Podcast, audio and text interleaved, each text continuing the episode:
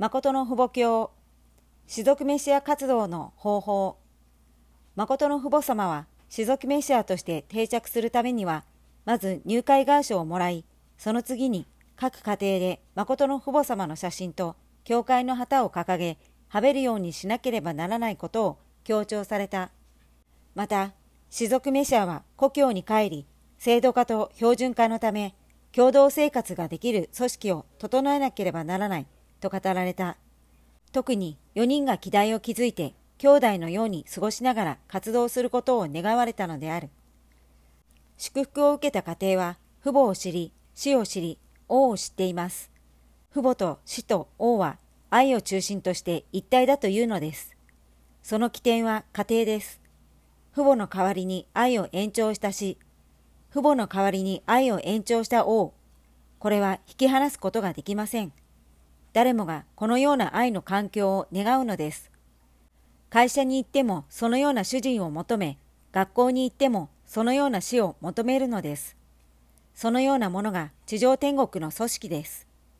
このようになるとき、歴史上初めてこの地上に神様を中心とした伝統が立つので、習慣性が確立されます。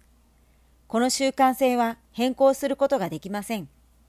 この地上でそのような新条件を持ち、天の側の習慣基盤を築いた障害露呈を経ていった人は、霊界に行っても走る汽車のようにそのまま無事通過であり、自由解放世界に入っていくのです。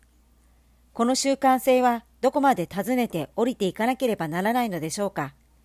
家庭まで訪ねていかなければなりません。今、父母様は世界の習慣性を打倒し、国家の習慣性と戦って勝ち、これを大韓民国の家庭に連結しています。家庭で堕落したので、家庭で誠の父母様の写真にはべりなさいというのです。写真は象徴的なものです。実体の影です。写真を掲げておけば、過去、現在、未来の統一が起きることによって、霊界にいる先祖たちが早朝3時になるとやってきて、敬礼式をするというのです。地上にいる自分の一族の世話をしながら、地上で一緒に暮らすのです。これからは誠の父母を中心とした新条件的条件が成立することによって、霊界でその過程を享受するようになります。今まではアベルがカインのために犠牲にならなければならない桃源的時代圏内にいました。ですから、天使権を代表した霊界がアダム権を代表する地上世界を利用してきたのです。そのようなことが父母様が現れて長子権を復帰し、地上世界と天上世界の秩序を整えておくことによって、地上世界のアダム権に霊界の天使長が屈服するようになりました。天使長権がアダム権に弟のように順応しなければならない段階に入ってきたというのです。ですから、父母様の写真を掲げれば、天使権がまずはべらなければならないのです。アダムとエヴァを育てるための伝統的な歴史を天使世界がまず教えてあげなければならなかったのと同じように、早朝3時を過ぎると、父母様の写真の前に先祖たちが行列を作り、取り囲んで霊的に敬拝をするというのです。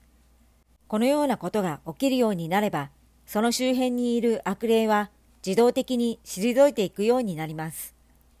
40年間4300年の歴史を収集してきたのと同じように、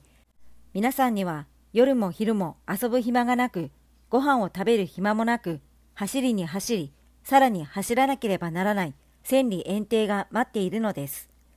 足が疲れて倒れる場、血を吐く場でも、どんな困難も恐れることなく、峠を越えなければなりません。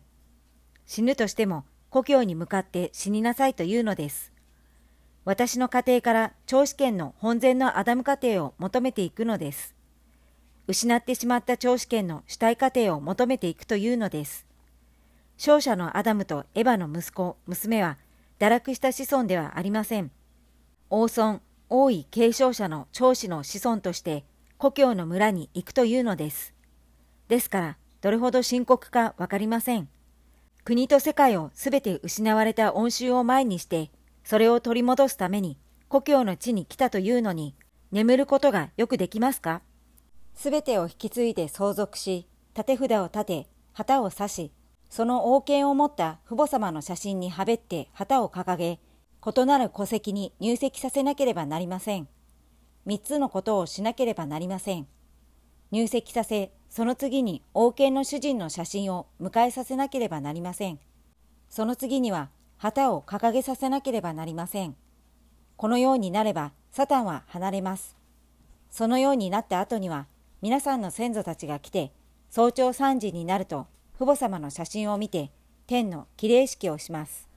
出動命令とともに一族を平定するための天使長のような兵士の立場で皆さんの行く道を開拓し保護するのです。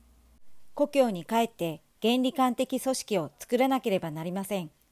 一族を導こうとすれば、ただそのまま財だったな計算でしてはいけません。制度化し、標準化しなければならないので、共同生活ができる組織が必要だというのです。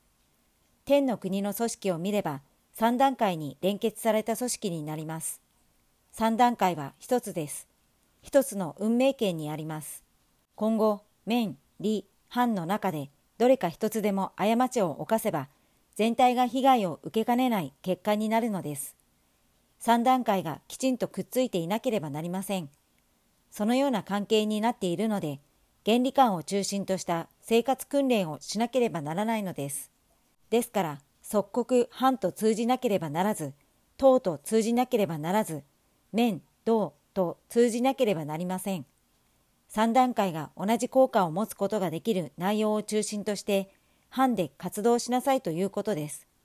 そうしてこそ全て連結されます。班、理、面、班、党、道。その次の3段階は、面、軍、道の組織です。士族メシアとして故郷に行くようになれば、一人で基盤を築くのは大変です。生活的な面でも、子女たちを連れて暮らさなければならないのに、家もないので難しいのです。避難生活のようです。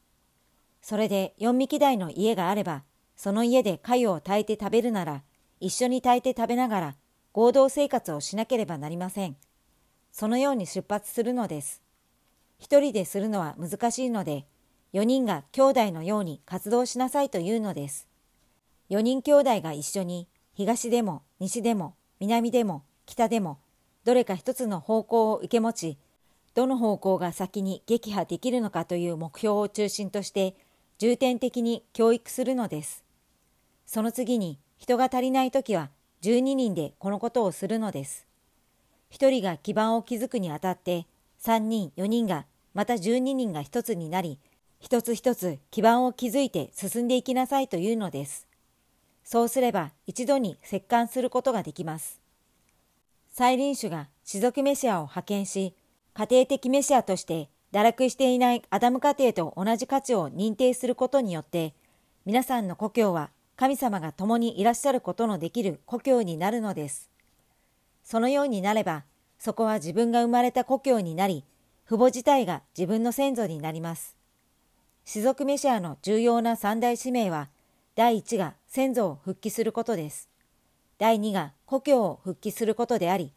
第三は人類始祖であるアダムとエヴァが堕落することによって神様も追放されたので、その神様と同居することです。それが士族メシアの三つの使命です。